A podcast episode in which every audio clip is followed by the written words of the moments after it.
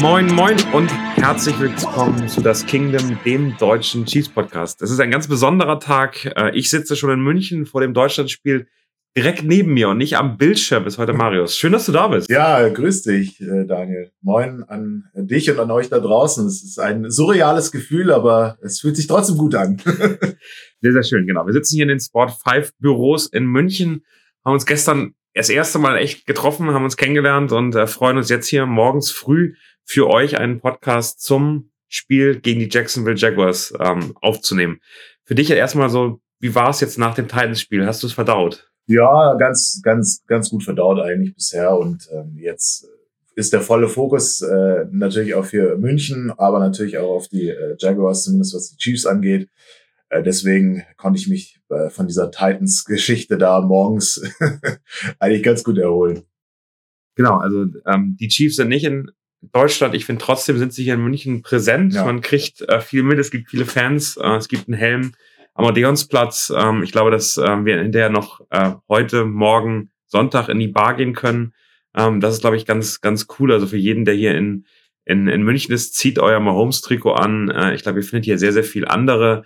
Äh, nach dem Spiel, nach dem Deutschlandspiel am 19 Uhr gibt es in der Chiefs-Kneipe dann auch wirklich Public Viewing und das finde ich ziemlich geil. Weil wo Fall. hat man in Deutschland sonst mal die Möglichkeit, nur mit Chiefs-Fans zusammen Footballspiele zu gucken? Also ich glaube, die Stimmung da wird sensationell. Habe heute auch schon Bilder gesehen aus der Location, das äh, macht schon Bock. Da äh, freue ich mich auf jeden Fall drauf. Werde auch am Fan-Treffen mal sein am Samstag und dann äh, zum Public Viewing auf jeden Fall auch am Sonntag. Der kurze Hinweis, äh, wer ein Buch haben möchte, ich habe morgen ein Buch dabei. Wer mich als erstes anspricht, kriegt von mir ein signiertes Patrick Mahomes, die unglaubliche Geschichte des NFL-Superstars.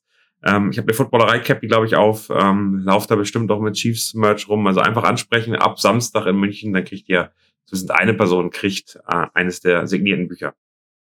Lass uns loslegen, lass uns in die Analyse gehen. Let's go. Ähm, fangen wir gerne mal an äh, mit der Offensive. Die lief gegen die Titans nicht so gut. Hat sehr viel zu tun mit dem Pass Rush, der extrem stark war. Auch ähm, die Jaguars haben gar nicht so schlechte Pass Rusher. Eben gerade mit Josh Allen, den wollten wir doch mal den haben. Den wollten wir mal haben, ja. Tut er uns jetzt weh? Ja, ja, muss man, muss man schauen. Also ich glaube, wenn wir offensiv das Spiel machen, was unsere Offense einfach hergibt, dann wird's, glaube ich, ein, ein, Spiel, wo wir entspannt sein können, sage ich jetzt mit Vorbehalt, weil gegen die Colts haben wir das auch gesagt und am Ende wissen wir, wie es ausgegangen ist. Aber natürlich muss man aufpassen, äh, was die äh, Jaguars da in der Line haben und äh, das ist nicht so schlecht. Dementsprechend äh, sollten wir gucken, dass wir unser Passspiel ins Laufen kriegen. Wichtig, unser äh, Run-Game sollte nicht nur von Patrick Mahomes äh, ausgelebt werden, sondern da sollten auch die anderen äh, Kollegen äh, dann vielleicht ein bisschen mehr machen als nur diese paar Yards, die wir da geholt haben.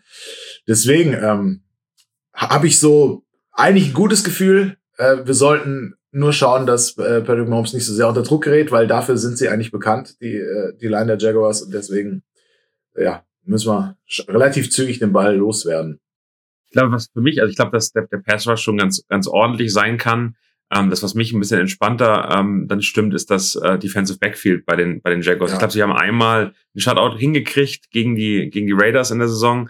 Ähm, das ist dann vielleicht äh, auch ähm, passiert öfter mal oder es ist, ist etwas, wo die Raiders Offense dann teilweise auch wirklich Probleme hat.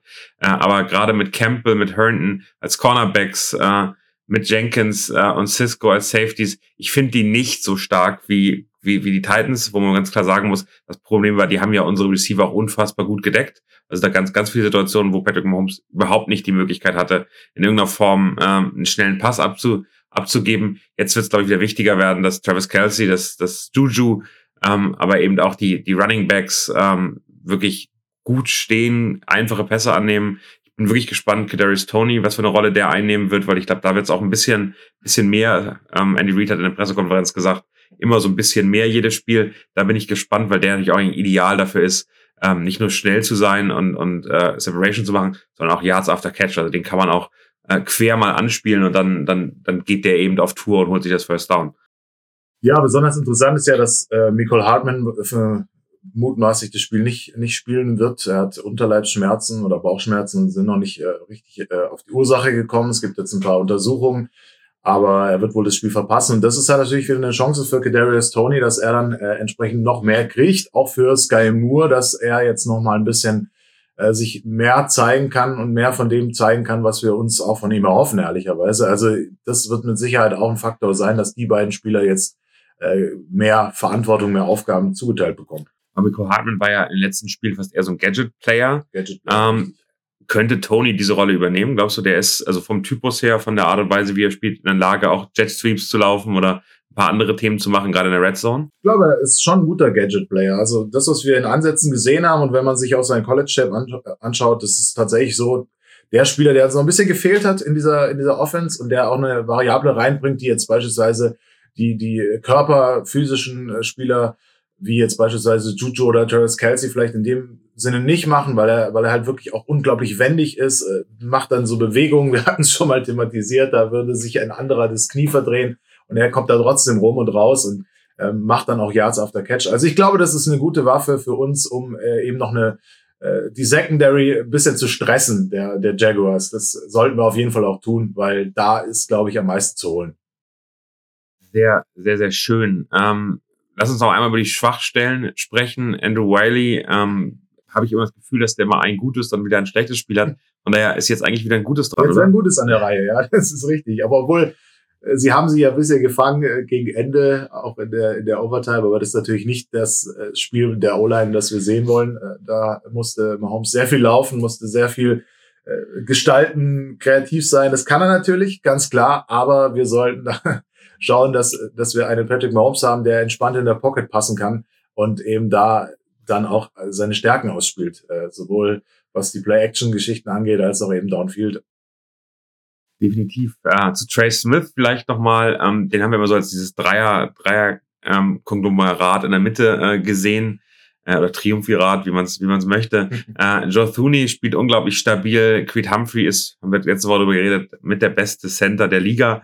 Trey Smith, ähm, auch jetzt in seinem zweiten Jahr, sehr jung, äh, hat ein bisschen mehr zu kämpfen, habe ich das Gefühl. Hat für mich aber auch mit Andrew Wiley zu tun auf seiner Seite, weil er eben sehr oft zu einer Situation kommt, wo er versucht dann noch irgendwie reinzugehen, zu retten. Äh, alleingelassen wird vielleicht auch so ein bisschen, äh, was, was schwierig ist was ich empfehlen kann, Mic'd Up äh, mit Trey Smith ist, glaube ich, gestern rausgekommen von den, von den Chiefs, würden wir auch in den Show Notes einmal verlinken. Das bringt wirklich Spaß, also den mal zu hören, weil das einfach so ein Typ ist, den du selten hörst. Und äh, zu sehen, wie der so ein Spiel mitgeht, wie der das mitfeiert. Ich finde das sensationell, dass gerade wenn die äh, wenn die Defense auf dem Feld ist, dass der wirklich jemand ist, der da, da mithippelt und freut und springt und, und feiert. Und ähm, das ist eben schon, zeigt auch ein bisschen die, das Teamgefüge aktuell, was, glaube ich, extrem gut, extrem rund ist. Also Andrew Wiley wird ja, obwohl er schlecht spielt, zum Beispiel überhaupt nicht kritisiert, der wird aufgebaut, der wird supported.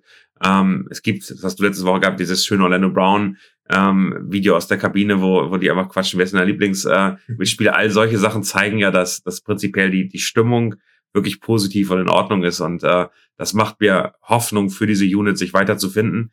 Haben wir denn vielleicht äh, Neuigkeiten auf der Injury-Front, gerade mit Lukas Young könnte da ja noch ein Spieler kommen, der uns vielleicht sogar einfach verstärkt. Ja, auf jeden Fall. Also jetzt natürlich noch nicht für dieses Spiel. Er ist ja noch nicht von der PUP-List runter, aber er ist äh, im Training. Er sieht immer besser aus, sagt Andy Reid auch. Und das ist natürlich nur eine Frage der Zeit, bis wir dann noch eine zusätzliche Stabilität dazu bekommen, eine zusätzliche Stütze. Äh, Jody Fortson, um das noch rund zu machen, der ist ja auch wieder im Training gewesen, also auch nicht mehr im Injury Report dabei. Das heißt, äh, bis auf Nicole Hartman sind alle am Start. Das ist, glaube ich, zu dem Zeitpunkt in der Saison echt was, was Gutes. Toi, toi, toi, dass es so bleibt. Äh, sollte jetzt nicht. Äh, Bei anderen Teams haben sich die Quarterbacks äh, an, der, an der Schulter verletzt oder, an der, am, am Ellbogen. Genau. genau. Also am Ende ist das, glaube ich, äh, zeigt auch, wie, wie kurz äh, so ein Title Window oder die Chance auf den Super Bowl sein kann, sobald da eine Verletzung da ist, deines Stars, deines Star Quarterbacks, das relativ schnell wieder vorbei. Das ist ein Play und dann passiert's halt. Und äh, das ist halt im Football, in so einem körperbetonten Sport, kann das immer passieren. Deswegen ist, muss man auch immer hoffen, dass äh, Mahomes einigermaßen gut geschützt ist. Und wenn er dann so läuft, dann habe ich tatsächlich schon manchmal ein bisschen so, ah, weil seine, seine Verletzung hat er sich ja immer geholt, wenn er dann wirklich getroffen wurde oder geht. keine QB Sneaks mehr, also durchgängig, da bin ich ganz glücklich. Ja, die Sneaks, äh, da bin ich froh, dass, dass das Burton übernimmt oder oder die Tight Ends, das äh, ist ist ganz gut so. Es sollte auch so bleiben.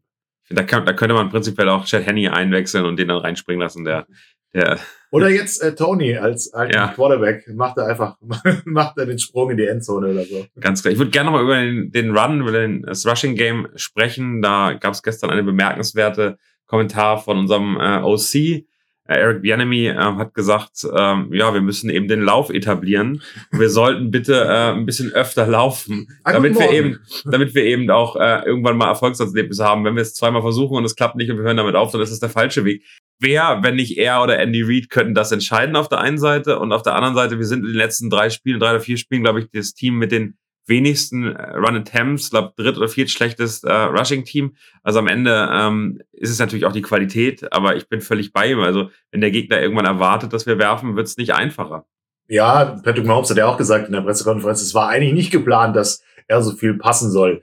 Und äh, Andy Reid meinte da auch, ja, wir müssen auf jeden Fall das Laufspiel in Gang kriegen. Und ich sag, ja, das sagen wir jede Woche, das ja. müssen wir auf jeden Fall mal hinkriegen. Aber die Frage ist halt, wie. Und das eben Thema O-Line, Thema Blocking, Thema äh, finden unsere Running Backs eben die Lücke, wer ist für welches Play am besten aufgestellt und das ist halt einfach eine Summe, die muss halt funktionieren. Und dann ist klar, wir können viel sagen, äh, laufen muss.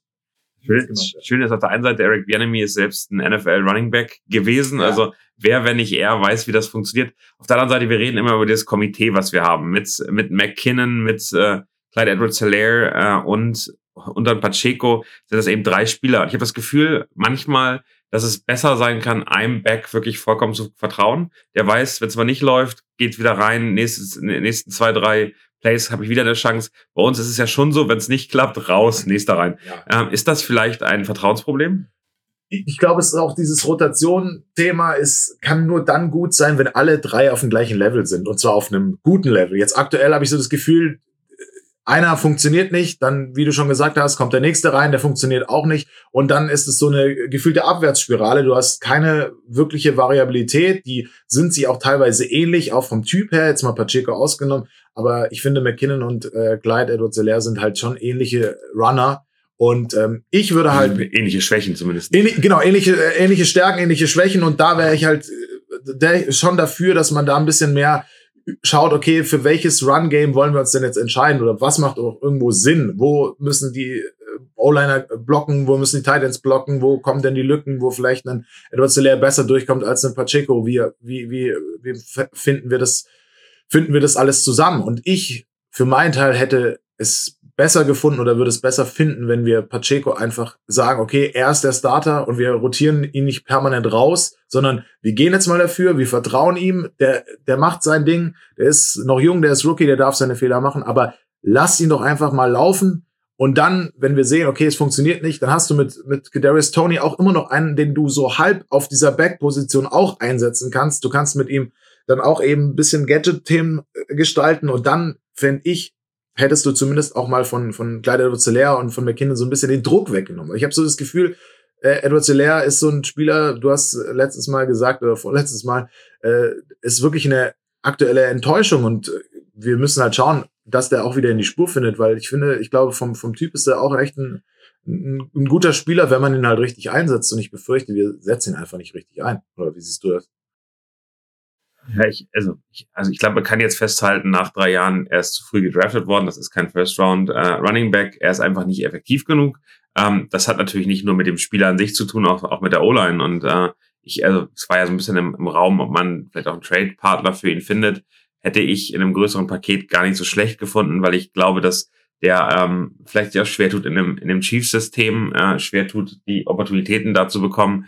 Ähm, aber uns fehlt, das, letzte Woche hätten wir gerne gerne Derrick Henry äh, zum Chief gemacht, hätte er wahrscheinlich auch gerne mitgenommen. Aber uns fehlt so ein bisschen ähm, einen, einen Back, der wirklich äh, Three Downs rennen kann, wenn man zwar möchte, wenn man äh, auch Zeit von der Uhr nehmen möchte. Also auch da finde ich, äh, ist unser Running Game nicht gut genug. Ganz viele andere Teams, die gehen da rein und sagen, okay, äh, wir führen mit zwei Touchdowns oder mit zehn Punkten, äh, auf jeden Fall mehr als eine Score und dann laufen wir den Ball einfach und spielen die Uhr runter.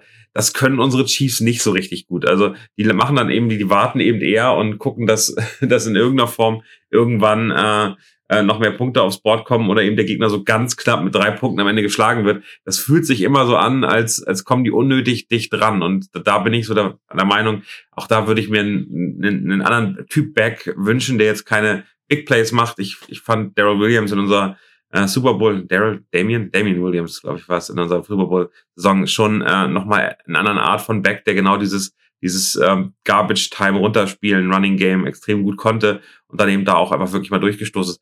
Den haben wir, wenn überhaupt, in Isaiah Pacheco, aber dann äh, gibt dem Raum. Also ich glaube, mhm. die ganzen Rookie-Running Backs zeigen gerade, ähm, die, auch die brauchen einfach den, den Raum für Fehler, die brauchen den Raum, Möglichkeiten zu bekommen, einen Ken Walker, einen Brees Hall, ähm, einen Damian Pierce bei den Texans, die, die sind auch nicht vom Punkt eins direkt durchgestartet, sondern die brauchten ja zwei, drei, vier Spiele, wo die wirklich viele Snaps bekommen haben, viele Runs bekommen haben. Die kommen dann wirklich teilweise über 20 äh, Attempts ähm, und da kann man auch wirklich viel mehr Lücken probieren. Also ja, Pacheco hat noch ein Thema, wo er teilweise die Lücken falsch sieht. Das wurde aber besser und besser und besser und ich habe aktuell das Gefühl, jetzt ist Starting Running Back, was bedeutet nicht, dass er mehr, mehr Snaps bekommt. Und nee. Das, das ist schade. Das ist schade, auf jeden Fall. Das ist ja auch nicht so der, der richtige, hundertprozentige Vertrauensbeweis, glaube ich, den du brauchst auf der Position. Weil wenn du dann halt wirklich, du machst was, es ist solide, sage ich jetzt mal, dann bist du trotzdem wieder draußen, weil diese Rotation angeworfen werden soll. Aber das funktioniert halt nicht. Das funktioniert bei einem, bei einem Fußballspieler nicht, das funktioniert bei einem Basketballspieler nicht, beim Handballspieler nicht, das funktioniert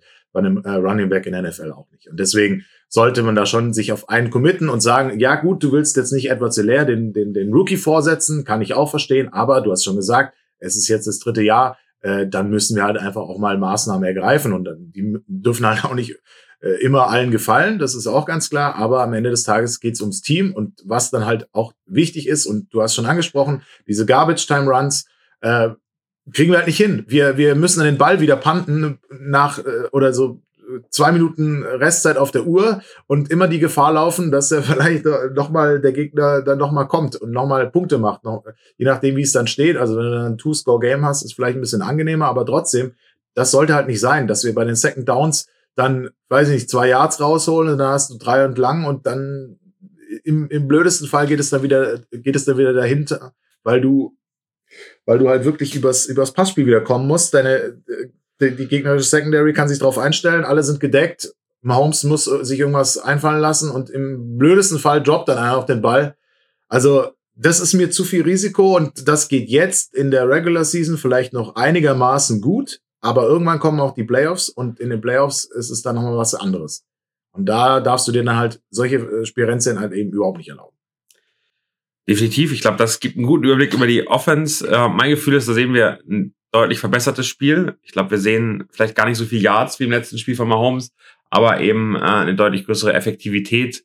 Ähm, mir macht die Front nicht so viel Sorgen wie die letzten drei Spielen. Ich glaube, wir haben gegen die besten Defenses der Liga gespielt, außer die Cowboys vielleicht, aber alle anderen hatten wir schon. Ähm, von daher sieht das relativ gut aus. Lass uns gerne mal einmal drehen, äh, uns die Offense der, der Jaguars angucken, unsere Defense. Ähm, ich bin erstmal, und ich glaube, den müssen wir als erstes reden, sehr, sehr glücklich, dass McDuffie wieder da ist. Weil der hat ja schon mal richtig, richtig viele Snaps im Spiel gegen Titans gespielt. Andy Reid hat vorher gesagt, ich weiß nicht, Andy Reid oder Spagnolo war, aber haben gesagt, ja, langsam anfangen, wir steigern das langsam rein. Der hat, glaube ich, 49 von 51 Defensive Snaps gespielt, wenn ich es richtig im Kopf habe. Ähm, und äh, sah extrem gut aus. Also hat eine PFF-Rating über 70. Äh, und ich ich bin mir nicht ganz sicher, aber wenn wir weiter, wenn der weiter so spielt, haben wir mit Snead und McDuffie fast das beste Cornerback-Pärchen, das es in der Liga gibt, glaube ich. Würde ich so oder würde ich sofort unterschreiben, wenn es wenn es so kommt. Äh, jetzt mittlerweile sind wir auf jeden Fall auf einem guten Weg. Das ähm, macht mir auch echt weniger Sorgen, dass wir auf der Position dann auf jeden Fall auf der Corner-Position gut aufgestellt sind und dass wir da so ein, so ein, so ein äh, Duo da am Start haben, die wirklich, wirklich äh, vorne mit dabei sind. Also klar, McDuffie haben wir jetzt schon noch nicht so viel gesehen, aber das, was wir gesehen haben, das lässt schon positiv äh, in die Zukunft blicken. Und ja, also freut mich auf jeden Fall für ihn, dass er, dass er da ist, dass er am Start ist, dass er auch nach der Verletzung jetzt nicht irgendwelche ja, Probleme hatte, weil der Kollege Harrison Butker, um jetzt schon die Special Teams äh, Geschichte zu, zu äh, spielen, die Karte, ähm, der hat diese Woche gesagt, ja, er ist noch nicht bei 100 Prozent. Und äh, wir haben es ja auch gemutmaßt letztes Mal, äh, was mit ihm los ist, warum er die Field Goals da ver vergeigt ist äh, immer jetzt in der Reihe, seit, seit er aus der Verletzung wieder zurückgekommen ist und hat gesagt, ja, ich bin nicht bei 100 Prozent, ich äh, versuche von Tag zu Tag besser zu werden und es war ja auch, glaube ich, Matthew Wright bis ähm, Anfang der Woche auf dem Practice Squad noch und man dann immer gedacht, ja, okay, warum. Jetzt haben die, äh, ganz kurz, dann die Steelers, Steelers gerade in ihr geholt, genau. Roster geholt, das kann man eben direkt machen. Ja, und, und dann hat man sich schon gefragt, okay, warum ist er noch da? Was passiert? Äh, ist Butker dann doch nicht bei 100 Prozent? Und jetzt, also gemutmaßt haben wir es ja.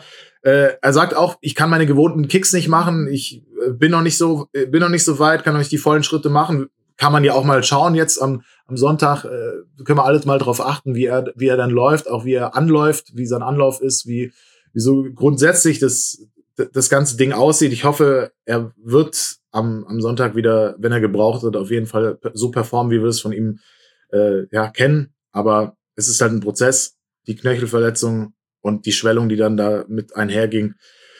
Ja, aber da kannst du dir natürlich auch keine, keine weitere Baustelle erlauben. Aber wieder zurück äh, zu, zu unserer zu, zu unseren anderen Kollegen. Ich meine, jetzt musst du es einfach ausnutzen, dass du aus den Vollen schöpfen kannst in, in unserer in, in unserer äh, in unserer Defense und ich Zumindest im Backfield. Im Backfield genau da haben wir halt eben auch Nick Bolton, ja, auch ein absolut geiles Spiel gemacht und was der auch Dieser, immer liest. Tackles, also gerade das ist Wahnsinn. Übergabe an Derrick Henry und Wahnsinn. er ballert den Typen einfach nur weg. Das war schon, das war schon beeindruckend. Ja, und dann ist einfach so, so, so äh, Lehrbuch-Tackle, äh, wie tackelt man Derrick Henry ja. sozusagen. Aber wirklich, äh, mir macht es auch super, super Spaß, dass man da so quasi so einen so einen Triangel hat, äh, außen die beiden Corner, McDuffie und Snead und, und Bolton dann so, so ein bisschen mittiger. Also, das ist auf jeden Fall, das ist eine gute Basis. Trotzdem, ähm, also um, um, wir reden ja gerne über die Schwächen dann auch. Ähm, für mich ähm, Justin Reed noch nicht ganz so gut, wie ich ihn erhofft habe, aber in Ordnung finde ich finde ich ganz ganz klassisch. Im letzten Spiel Joan Thorne sah nicht gut aus. Hast, hast du das Gefühl, die könnten besser werden durch McDuffie und Snead, die äh, natürlich auch Last abnehmen, die vielleicht verhindern, dass die beiden äh, Safeties immer da dran gehen müssen, immer, immer sozusagen retten müssen, weil irgendeine, irgendeine ähm, Coverage nicht funktioniert hat? Ich glaube, wir haben die letzten Spiele, wenn es eng war oder wenn wir halt äh, in der Coverage nicht so gut aussahen, halt genau dafür gebüßt in der Secondary. Und wenn das jetzt nicht mehr so der Fall ist, also wenn wenn die beiden, äh, wenn McDuffie und Snead dann entsprechend ihre Plays machen können und ihre Man-Coverage da ordentlich bis sehr gut spielen, dann glaube ich, hat doch unsere Secondary, dann hat Thornhill, dann hat, dann hat Reed auch, dann haben die beide nicht mehr so diese, diese große Herausforderung. Ich glaube, bei Thornhill haben wir das auch schon gemerkt, wenn da einen Sorensen damals oder einen äh, Tyron Matthew, wenn die gestruggelt haben, dann hat er auch gestruggelt. Ich glaube, der braucht halt jemanden starkes neben sich. die müssen sich beide ein bisschen hochpushen. Also Reed und, und äh, Thornhill und äh, ja, aber wir müssen, glaube ich, vorne, also wir müssen vorne in der Line, dann fängt's an. Da müssen wir einfach viel weniger durchlassen. Dann, wenn doch mal ein Pass kommt, egal ob der tief ist oder Play Action oder sonst wie, dann müssen wir trotzdem schauen, dass wir die ordentlich covern und dann idealerweise auch mal von, von den Safeties mal ein Big Play. Äh, das sehen wir halt auch zu selten. Aber die Frage ist, äh, gab es die Möglichkeiten? Mit Sicherheit. Haben Aber wir sie ausgenutzt? Aber ich finde, ich finde genau, Big Play heißt für die Safeties ja meistens Interception. Ähm, was ich eben die Schwäche gesehen habe, ist wirklich, dass, dass Derrick Henry dann gerade in der ersten Halbzeit und in der zweiten Zeit hat eine völlig andere Defense auf dem Feld. Daran hoffentlich knüpfen wir daran an, ähm, dass da so Situationen waren, wo die auch einfach schlecht getackelt haben. Also äh, und und das, das muss dann eben auch funktionieren. Ist natürlich nervig, dass der so weit da reinkommt äh, und dass unsere Linebacker ähm, auf ihren Positionen dann vielleicht den Tackle nicht gemacht haben, geblockt worden sind. Aber das, ähm, da, da gibt es eben eine Schwäche. Jetzt haben wir gegenüber ähm, mit Travis Etienne, wie die Amerikaner so gerne sagen, nicht Etienne, ähm, haben wir einen Running Back, der, glaube ich, sehr positiv überrascht ähm, am überrascht ist auch schön. Äh, am, am, Anfang des Jahres äh, war da noch ein James Robinson, der letztes Jahr eine gute Performance gemacht hat, wenn er nicht ins, äh, ins Doghouse von äh, von, von den Jaguars äh, gelandet ist, weil er irgendwie, keine Ahnung, äh, ein, ein Ball irgendwie mal losgelassen hat. Travis Etienne sieht unfassbar stark aus. Ich hatte ihn so ein bisschen mehr als Passing Back erwartet, also dass die wirklich so verschiedene Rollen haben. Jetzt ist er eigentlich der All Downs äh, Running Back, der alles macht bis zur Red Zone äh, und sieht da wirklich, wirklich gut aus ein Jahr nach seinem, ich glaube, Kreuzbandriss war das auch. Ja, also es hat kommt aus äh, Woche 9 mit 109 Yards, äh, hat jetzt drei Spiele hintereinander mit 100 plus äh, Rushing Yards gemacht. Also auf jeden Fall eine, eine starke Waffe. Müssen wir eben auch schauen, dass wir den in den Griff kriegen. Ähm, Mache ich mir tatsächlich ein bisschen weniger Sorge. Ich glaube, in, in der Summe ist er bei wie viel? 680 äh, Yards ist er auf Platz 5 aktuell in der NFL, was, was das Thema Rushing angeht. Also da ist schon, da hat, äh, da hat äh, Trevor Lawrence auf jeden Fall eine Option, wenn es dann mal äh, über den Lauf gehen soll. Und das ist halt, glaube ich, auch ein probates Mittel. Äh, Play Action und Lauf wird uns äh, relativ häufig begegnen, bin ich mir ziemlich sicher. ja, was man bei dem sieht, und äh, das bei Travis Etienne, glaube ich, ganz beeindruckend. Äh, am Anfang eben geteiltes Backfield. Jetzt macht er einfach unfassbar viele Snaps. Also äh, spielt zwei Spiele um, um die 30 äh, Running Snaps, die er gespielt hat aus dem Backfield. Hat natürlich auch beim Passing Plays immer noch mal Rollen, kriegt da auch Bälle. Ähm, das sieht ja gar nicht so gut aus, aber ähm, für mich ähm, wirklich äh, extrem spannend, äh, wie der gegen uns, also was ein anderer Typ Runner ist. Das ist nicht der, der Full Force, sondern eher ein schneller, wendiger, vielleicht wirklich vergleichbar mit Pacheco sogar in, in, in den Typus, den er ist und wie er, wie er, wie er tickt. Und äh, ich bin gespannt, wie wir mit dem, mit dem umgehen. Äh, auch eine Herausforderung. Gleichzeitig, äh, und, und das Receiving Core ist da auch ganz interessant. Wir haben Marvin Jones, ähm, wir haben Zay Jones und äh, den wahrscheinlich äh, überbezahltesten Receiver der ganzen Liga, Christian Kirk spielt eine gute Saison, spielt ordentlich, macht da auch was, ist aber trotzdem, also für das Geld, was er bekommt, über 20 Millionen, ähm, ist, ist die Frage, wie, wie, wie gut man das sieht. Also am Ende ist das äh, ein leicht überdurchschnittlicher Wide Receiver für mich, ähm, der von Trevor Lawrence äh, wirklich gute Bälle bekommt, auch ordentlich aussieht, aber ähm, das, also dafür kriegt er auch wirklich viel Geld. da muss er ja auch ein bisschen was zeigen dafür. Das, das stimmt schon. Ja, klar, also ich denke mal, äh, das ist mit eine, eine, eine, eine Möglichkeit einer Anspielstation. Dann hast du Jones äh, auf den auf den beiden Positionen entsprechend mit, die hatten Woche neun jeweils äh, fünf bis sechs Targets, haben über 40 Yards gemacht. Zay Jones oder Marvin Jones? Ja. Marvin Jones und Zay ja. Jones. Klar, also fünf, fünf Targets hat Zay Jones, fünf Receptions, 40 Yards. Äh, Marvin Jones hat sechs Targets, äh, auch fünf Receptions und 48 Yards. Also äh, da gibt's ein bisschen äh, Variablen, die angespielt werden können. Kirk ist ja dann auch noch am Start gewesen. Der hat ja auch den äh, einen Touchdown noch gemacht. Äh, wenn wir die ein bisschen eingebremst kriegen, glaube ich, äh, und vor allem äh, Trevor Lawrence ist in der, innerhalb der Pocket besser als draußen. Also sollten wir versuchen, da, da ein bisschen rauszukriegen. Und äh, dann ich glaube, Pressure ohne Blitz ist so ein bisschen das, wie immer das, das Geheimrezept. Das Geheimrezept, ähm, genau. Fehlt uns natürlich Frank Clark total. Kalaftis ähm, habe ich das Gefühl, tut sich schwäch, schwerer, also seitdem äh, Frank Clark suspendiert ist. Also zwei Spiele, zwei haben wir noch vor uns. Ähm, tut sich da wirklich ein bisschen schwerer, wirklich Druck auszuüben. Ähm, das hat am Anfang der Saison für mich, aus meiner Sicht, ein Tick besser geklappt. Und ähm, wir sind jetzt aber in einer Situation, wo wir eigentlich Pressure machen müssen. Also da bin ich sehr gespannt, was Back macht. Die O-Line ähm, der Jaguars ist immer noch nicht, die ist besser als vor zwei Jahren, aber immer noch nicht richtig gut.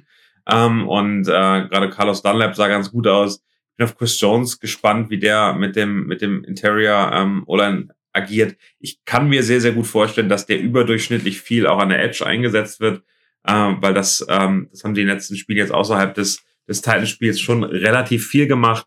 Ähm, und da hat Chris Jones wirklich unfassbare Qualitäten. Also der ist wirklich aktuell auf dem Weg, ähm, eines seiner Karriere besten Spiel äh, Saisons zu spielen. Und ähm, ich bin extrem gespannt, äh, wie das wie das dann äh, aussieht, weil ich kann mir schon gut vorstellen, dass wir gerade mit Chris Jones ein bisschen anfangen zu tricksen ähm, und ähm, dann Kalaf das vielleicht auch in andere Situationen bringen. Also das ist so ein bisschen, glaube ich, die, die Hoffnung und der Wunsch, äh, wie wir, wie wir da ähm, die O-Line überraschen. Und wenn Trevor Lawrence unter Druck gerät, hast du schon gesagt, außerhalb der Pocket ist er nicht gut. Ähm, und äh, wirft auch die ein oder andere Interception, wenn es schlecht läuft. Also da haben wir, glaube ich, wirklich eine gute Möglichkeit, ihn auch unter Druck zu setzen. Ähm, der ist eben auch als äh, Nummer 1 Pick, als Generational Talent genannt, bisher, wenn man es positiv sieht, ein durchschnittlicher NFL-Quarterback und nicht die ganz große Überraschung. Liegt natürlich auch am Team, aber ähm, ich, ich rechne nicht mehr damit, dass der wirklich völlig durchstartet. Das heißt, wir haben mit den Jaguars einen durchschnittlichen Gegner, den man, glaube ich, äh, die stehen 3-6, die haben teilweise besser gespielt, als ihr, ihr, äh, ihr Record ist. Trotzdem aus meiner Sicht ein Gegner, den wir gewinnen, gegen den wir gewinnen müssen hat immer ein Risiko, wenn man das sagt. äh, gerade äh, gerade nach dem Colts-Spiel. Ähm, die Jaguars haben, glaube ich, äh, klar und deutlich äh, fast 24-0 gegen die Colts gewonnen, kann das sein? Ähm, Relativ deutlich, ja. Äh, wir haben es deutlich schwerer getan. Ähm, trotzdem für mich äh, ein klares Ding. Die Kollegen bei ESPN sagen 84,2 Prozent Siegwahrscheinlichkeit der Chiefs. Das ist schon mal ganz nett und positiv. Ähm, wie, wie glaubst du, geht's aus? Also ich würde auch relativ deutlich äh, das Ganze sehen. Jetzt will ich mich nicht so weit aus dem Fenster legen wie, lehnen wie beim letzten Mal. Äh, aber ich würde schon ein, ein 37, 17 würde ich, würde ich bevorzugen, ehrlicherweise. Ich glaube, das kann unsere Offense auch und unsere Defense ist da auch in der Lage, en, entsprechend den, den Pressure zu machen. Sollten vielleicht nicht so oft blitzen äh, und dann quasi, äh, Lawrence ist ja auch, ich glaube, er ist der Dritte in der äh, im, im Roster bei den, ähm, bei den Jaguars mit den Rushing Yards. Äh, also deswegen, der kann auch mal die Beine in die Hand nehmen und macht es dann wie Mahomes, läuft dann einfach das First Down. Äh, aber wie gesagt, in der Red Zone äh, sind sie nicht so effektiv. Und wenn wir sie dort haben, da hat er auch schon drei Turnovers dieses Jahr. Also wäre ganz gut, wenn wir, wenn wir das gestoppt kriegen. Äh, da mache ich mir aber ehrlicherweise nicht so viele Sorgen, weil ich glaube, wenn du unser Spiel spielst und wenn wir alle drei äh, Teams unser Spiel äh, dann auch mal auf die auf die Wiese kriegen, dann dann sollte das eigentlich eine ein Must-Win sein. Ähm, haben wir gegen andere Gegner auch gesagt, dass es einfacher wird. Raiders Stichwort, äh, gegen die haben die, die Jaguars jetzt auch einen ordentlichen Comeback-Win rausgezaubert, aber ich gehe mal davon aus, dass wir das entspannt bei der Watchparty erleben werden. Wer mich sehen will, wie ich äh, dann doch verzweifle, der du ähnlich schreist wie dem Chiefs PR-Video. Gern vorbei, genau, wie dem Chiefs PR-Video. Äh, dann äh, dürft ihr, dürft ihr mich gerne ansprechen und sagen, ja, hast du, hast du halt leider wieder ein bisschen daneben gelegen. Aber ja. Ja, ich, ich glaube, was noch ganz spannend ist, äh, kennst du das Verhältnis von Doug Peterson und, äh, und Andy Reid? Weil die sind ja wirklich, äh, haben eine lange Historie zusammen. Ich glaube, bei den Eagles äh, hat hat äh, Reed, wenn ich es richtig im Kopf habe, äh, Doug Peterson zum, zum Quarterback gemacht. Äh, später hat er den Staff der Eagles mit reingeholt, dann auch mitgenommen zu den Chiefs. Also genau vor der Saison von Mahomes war Doug Peterson noch, ich weiß gar nicht, ähm, welcher Rolle ganz genau, aber äh, war im, im, im Practice Squad als, äh, im, im, im Coaching Staff, Practice Squad, äh, im Coaching Staff ähm, der, der Chiefs ist dann gegangen und äh, die sind gute Freunde, die telefonieren regelmäßig immer noch, das war so eine Mentoring äh, Geschichte. Äh, es war damals sehr, sehr bitter für Andy Reid, dass Doug Peterson dann vor ihm als Coach den, den, ähm, den Super Bowl-Sieg geholt hat, den Ring sich geholt hat. Ähm, was ich ähm, da noch ganz witzig finde, ist, dass ähm, Patrick Mahomes darauf angesprochen worden ist und sagte, ähm, ich muss mal, ich muss mal Andy Reid fragen, ob wir nicht irgendwie ähm, so ein bisschen äh, Codewords ändern sollen oder, oder bestimmte Zeichen, die wir uns geben, weil vielleicht kennt er die noch. Also auch das ist ganz witzig zu sehen, dass ähm, da gibt's ja einige, einige Staff-Members, zum Beispiel bei den Giants und äh, bei den Bears zeitweise und so weiter, die aus dem, aus dem Chiefs, ähm, Chiefs Historie kommen. Ähm, auch da ähm, achten die einmal ähm, ein bisschen drauf, dass, äh, dass da ähm, nichts gemacht wird und nichts äh, erkannt werden kann. Ja, ich glaube, jetzt hatten wir äh, kurz erst die Bye Week, da aber ja genug Zeit, sich neue Codes einzu einfallen zu lassen. Das wäre ganz gut, wenn die da nicht alles wissen oder Doug Peterson auf jeden Fall. Der war ja, ich glaube, Offensive Coordinator von 13 bis 15 bei den Chiefs. Ganz genau. Was mich äh, sehr positiv stimmt, ist, ähm, wir haben den No-Lose November. Ähm, wir haben äh, seit dem 18. November 2019 gegen die Chargers gewonnen. Ähm, mit, äh, mit Mahomes, glaube ich, kein Spiel mehr verloren im November. Ähm, er hat 37 Touchdowns, 9 Interceptions ähm, und es ist nach September sein bester Monat äh, mit 12 zu 2. Also da sieht das eigentlich ganz gut aus. Ähm, und äh, ich bin äh, sehr zuversichtlich, dass das weiterhin geht. Der Streak sollte äh, erhalten bleiben. Ich glaube auch, dass wir, also ich, ich traue mich was gar nicht zu sagen. Ich glaube, das wird ein klareres Spiel. Ich glaube, wir gewinnen am Ende sowas wie 37, 14 wäre so mein Gefühl. Also schon klar und deutlich. Ich hoffe, dass wir am Ende, also ich glaube, wir gehen, gehen vielleicht macht, machen sogar die Jaguars den ersten Touchdown, aber danach werden wir klar in Führung gehen zur Halbzeit ähm, mit zwei Touchdowns führen. Ähm, und da bin ich sehr gespannt, wie wir das Spiel auslaufen lassen, weil ich glaube, das ist ähm, dann wirklich auch nochmal eine, eine Geschichte, um zu zeigen, ähm, dass vielleicht nicht Mahomes im vierten Viertel dann noch auf dem Platz stehen müsste. Das würde ich sehr, sehr angenehm finden und würde Chad Henney einfach ein bisschen Spielzeit gönnen. Ja, wo kann ich unterschreiben? nehme ich, nehme ich. Ich finde ich find's, was ich ganz schön finde dann noch, äh, sogar Trevor Lawrence ist ein Fan von Patrick Mahomes. Äh, hoffentlich bleibt er das auch nach Sonntag. ähm, wir nehmen ein positives Ergebnis mit. Wir glauben daran, dass das was wird. Heute eine etwas kürzere Folge hier aus äh, München. Wir freuen uns wirklich, wenn ihr uns seht. Äh, ich glaube, Marius hat immer nur Kansas City Merch an. ähm, ich, ich, ich, hoffentlich, ich hoffentlich ab morgen dann auch äh, heute noch, noch im Einsatz, ein bisschen hier für die, für die NFL, von daher äh, noch neutral unterwegs. Ähm, aber ähm, ja, ich freue mich sehr äh, auf das Spiel. Ähm, um einmal ganz kurz ähm, fremd zu gehen, was erwartest du denn äh, im, in der Münchner Allianz Arena? Wer gewinnt? Ja, gute Frage. Also ich habe heute völlig, völlig unvorbereitet. Völlig, frage ich völlig jetzt. unvorbereitet. Gute Frage. Ähm, gefühlt würde ich sagen, sehe ich die Seahawks aktuell im, im leichten Vorteil. Ähm, und ich glaube, falls Brady verlieren sollte, hatte eine negative Statistik, die auf jeden Fall ihn dazu zwingen wird, dass er nochmal ein Jahr dranhängt, weil dann muss er zu einem Team gehen, das dann äh, relativ zügig wieder in Deutschland spielen wird, damit er auf jeden Fall das dann auch auf seiner Bucketlist abhaken kann.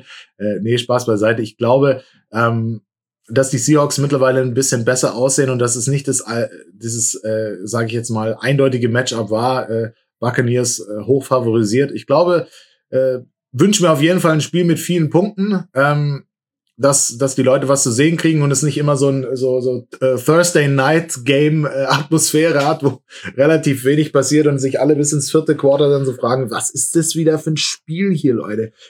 Ich hoffe für wirklich die, die Fans in Deutschland und äh, auch die das dann weltweit anschauen, dass wir da echt einen Spektakel erleben werden. Es macht einfach Bock. Ich bin heute vorhin aus dem Hotel rausgekommen, schon die ersten Seahawks-Fans gesehen.